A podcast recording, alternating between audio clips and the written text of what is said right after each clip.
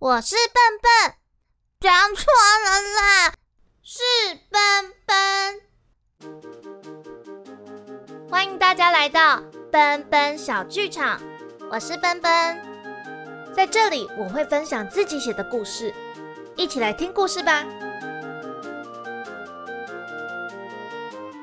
上一次跟大家说到，那不勒斯王国的公主渊羽在离开蘑菇森林之后，没有翅膀的精灵王子丹影还是继续练习飞翔。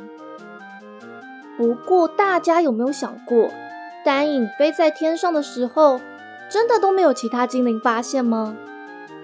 而身为精灵王子的他，每天都在玩吗？学会飞翔的方法之后。他还会有什么样的冒险呢？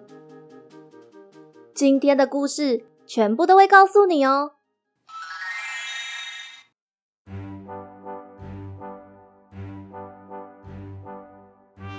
没有翅膀的精灵王子丹影，在学会飞翔之后，他不光只是离开蘑菇森林，到处去探险，他还跟着国王和王后学习怎么处理政务。他改善了精灵们的穿着。精灵们穿的衣服原本都是从高大蘑菇上头采摘下来的菌丝织成的。虽然这样织出的衣服色彩鲜艳、触感极佳，但遇到下雨的日子或者是湿气较重的时候，衣服就会重得让精灵们无法飞上天空。蘑菇精们带丹影走遍蘑菇森林。将各种蘑菇都搜集了一点。这一些蘑菇呢，有外表如岩石般坚硬，一层又一层的堆叠在一块，但触碰的时候却软的像棉花一样的浅灰色蘑菇。也有只长在银色花朵旁的浅蓝色蘑菇。这样的浅蓝色蘑菇，在吸饱清晨的露水之后，菌伞会在正午绽放开来，很大却很轻盈。浅蓝色的伞顶闪烁着银色的光芒。不过，如果说到外形既轻盈又薄透，拉扯后还不容易断裂的，还是丹影最熟悉的白色透明蘑菇伞顶。丹影带着这些蘑菇去拜访纺织匠和服装设计师，他们在一起推敲了三天三夜，新制的织物延展性极佳。缝制成衣服之后，不仅防水，还特别的轻巧。就算精灵们淋了雨，穿着这种材质的衣服，也能够轻易的飞上天空。丹影还在服装设计上有独到的见解，他设计出来的西装和礼服华丽却不流俗，穿起来还特别的合身，而大受精灵们的欢迎。精灵王子。开始受到人民的爱戴，精灵们愿意陪着他一起散步谈天。在王子生日宴的时候，就算再怎么希望飞上天空跳舞，还是会与他共舞一曲。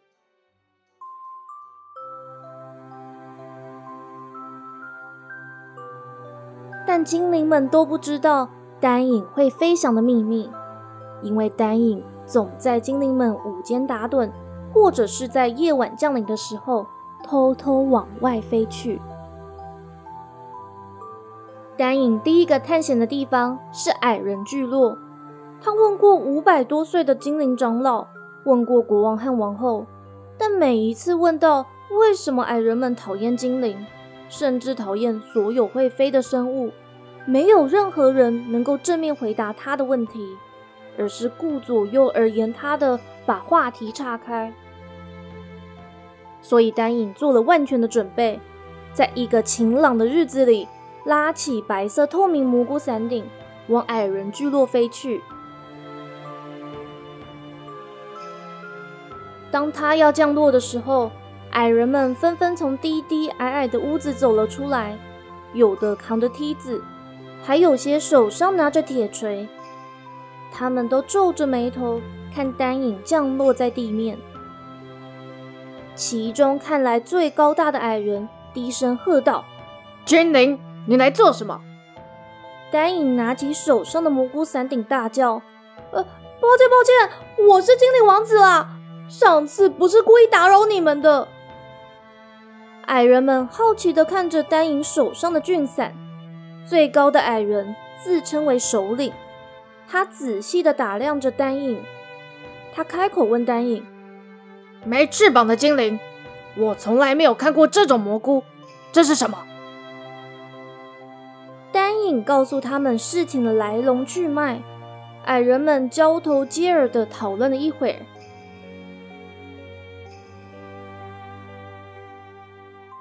矮人首领告诉丹影，矮人们一直都很喜欢吃蘑菇，但最好吃的蘑菇不是长在精灵王国，就是长在树梢上，矮人们怎么样都摘不到。而在许多年以前，矮人和精灵是好朋友，矮人们答应。如果他们可以得到最好吃的蘑菇，就会送一批闪闪发光的矿石给精灵。没有想到，那群精灵是摘下了蘑菇，却留了最干瘪的部分给矮人，自己就带着矿石离开了。所以矮人们都很生气，从此不允许任何会飞的生物踏进领地里面。丹影听完以前的事情，从口袋里掏出一片折得整整齐齐的菌伞，说：“我今天来啊，就是想要送蘑菇给你们。我来教你们飞，这样啊，你们就可以飞到树上去采蘑菇了。”于是，矮人们纷纷放下锄头，排着队，眼巴巴地看着前面的同伴一个接着一个试飞。矮人们的身形普遍短小壮硕，所以大部分的矮人怎么学都学不会。不管怎么奔跑、跳跃，就是飞不起来。但矮人们虽然脾气暴躁，生性却很乐观，所以飞不起来的那几位就认份的进屋子，拿出竹筐，慢慢的分类起采集好的矿石，或是唠唠叨叨的直接回到屋子里去。有一些天分比较高的，没一会儿就顺利的飞离地面，飞的距离和时间没有单影久，更比不上本来就长着翅膀的精灵，但他们至少可以飞到比较矮小的树梢上，采下他们以往要爬梯子才摘得到的果子。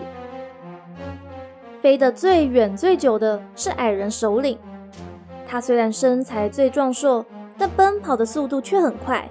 所以，它可以借着白色透明的蘑菇伞顶，快速的从河畔移动到地洞的入口，而这原本要花上他们十分钟的脚程。飞得最高的是绑着头巾的矮人，他的名字叫伊图尔，他是首领旁的测试。伊图尔跑步的速度没有首领快，但他评估自己飞行的距离和高度之后。就决定先跳上这头的树枝，再跳到下一头的树枝，越跳越高，成功的摘下最肥硕的蘑菇。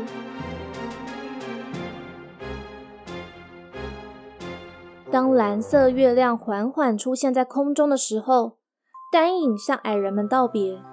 伊图尔递给丹影一颗黑乎乎的矿石，他说：“这是一块魔法石，是魔法师在地道里找到的。”据说随身携带这颗矿石就能够带来好运。丹影向矮人们道谢，往蘑菇森林的方向飞远了。丹影常常带着各种硕大可口的蘑菇去拜访矮人，他也定期为矮人们更换备用的白色透明蘑菇伞顶。于是他就和矮人们成了很好的朋友。这一天，丹影挑了三片白色透明的蘑菇伞顶，要往矮人聚落飞去。他正得意地想着自己设计的这身西装又轻薄又好看的时候，一道剧烈的强风突然吹了过来，打断他的思绪，将他的伞顶吹得摇摇晃晃。丹影身上的衣服很轻薄，原本是让他可以更轻易地飞在空中。但就是这样轻薄的材质，让他只能无奈的顺风而行。而飞着飞着，他发现自己正往西南方飞去。他看到前方有一棵高大的松木，松木上头有一栋华丽的树屋，远远的就能看到木头的光泽。一位女子坐在树屋前的平台上，脸色忧郁，托着腮看着远方，脚边还有一块漂浮在空中的木板。丹影被风吹得歪歪倒倒，眼看就要撞上树屋。女子抬头看到他，面无表情地站了起来，手一挥，丹影身上的衣服突然变得又厚又重。却也让他慢慢的降落在地上。女子轻巧的踩上一旁的木板，木板带着她平平稳稳的落在地上。她身上原本深色的长裙颜色变淡了些。她拍拍手，丹影的衣服又变回原本轻薄透亮的材质。女子自称为奇幻仙子，她最擅长的就是衣服魔法，也是她唯一会的魔法。身上的裙子色彩和样式会随着心情变化。丹影知道眼前就是奇幻仙子，忍不住好奇的往旁边看去。喜欢仙子说：“你想找魔法师吗？他的石头屋就在你有需要的时候才会出现。”他好奇的看着丹影手上的蘑菇伞顶，丹影一递给他，他就不断的抚摸那柔软的材质。若有所思地说：“也许木板不能带我回家，但这个可以吗？这个可以吗？”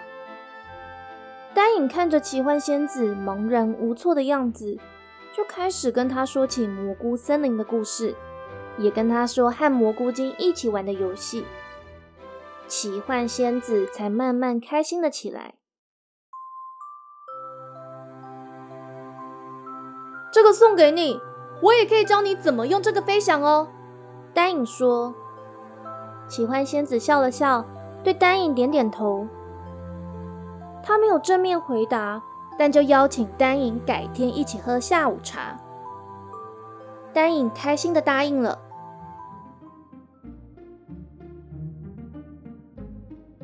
喝下午茶的那天，丹影穿了一套宝蓝色的燕尾服。衣服的布料加入了银色花朵的织意，所以整套燕尾服在阳光的照射之下，仿佛是星子在夜空里闪烁着。奇幻仙子换了一套橘红色的无袖洋装，她还在头上绑了个橘红色的蝴蝶结。书屋里头多了一位身穿笔挺西装、头戴高礼帽的男人，他向丹影脱帽致意。丹影也行了个礼。奇幻仙子介绍说，这是住在附近石头屋的魔法师。丹影有些紧张的点点头。说着说着，奇幻仙子就将白色蘑菇伞顶摆在背后。魔法师伸手摸了摸那菌伞，而那菌伞就越变越清透，慢慢的在奇幻仙子后打了个蝴蝶结。蝴蝶结一拍一拍的，像翅膀一样，奇幻仙子就飞了起来，在书屋里转了一圈，才在桌边坐了下来。奇幻仙子开心极了，他问丹影：“丹影殿下，你要不要也长出一对自己的翅膀呢？”丹影一度想答应，但他想起了渊羽，所以就笑着摇摇头拒绝了。奇幻仙子说：“那没关系。”我知道你的穿着品味极佳，但如果有天你急着需要一套好看的衣服，只要往空中大喊我的名字，我就会前去解救你。但记住，机会就只有一次。魔法师也站起身，握了握丹影的手，微笑着说：“年轻人，我很喜欢你的穿着品味，我也愿意实现你一个愿望。有一天你需要帮忙的时候。”就到我的石头屋来，记得我只接待穿着整齐的人。说完，三个人说说笑笑，开始了一场愉悦的下午茶。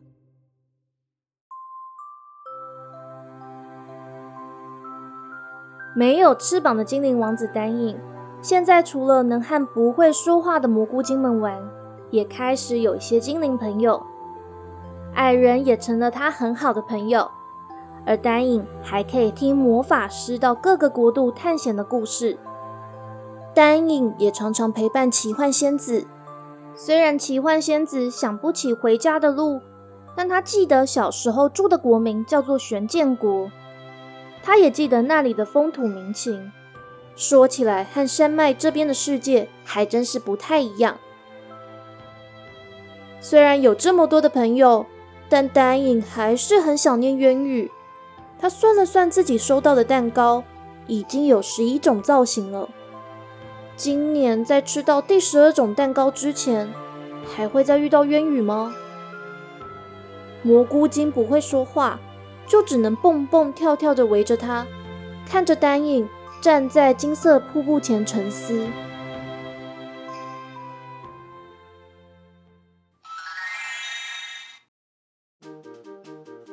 谢谢大家收听今天的故事。今天是蘑菇森林的第三集。喜欢故事的朋友，欢迎订阅我的节目。如果喜欢看字幕或者是小动画的话，也可以订阅我的 YouTube 频道。影片的部分会慢慢更新上去哦。那今天的故事就到这里啦，奔奔小剧场，下回待续。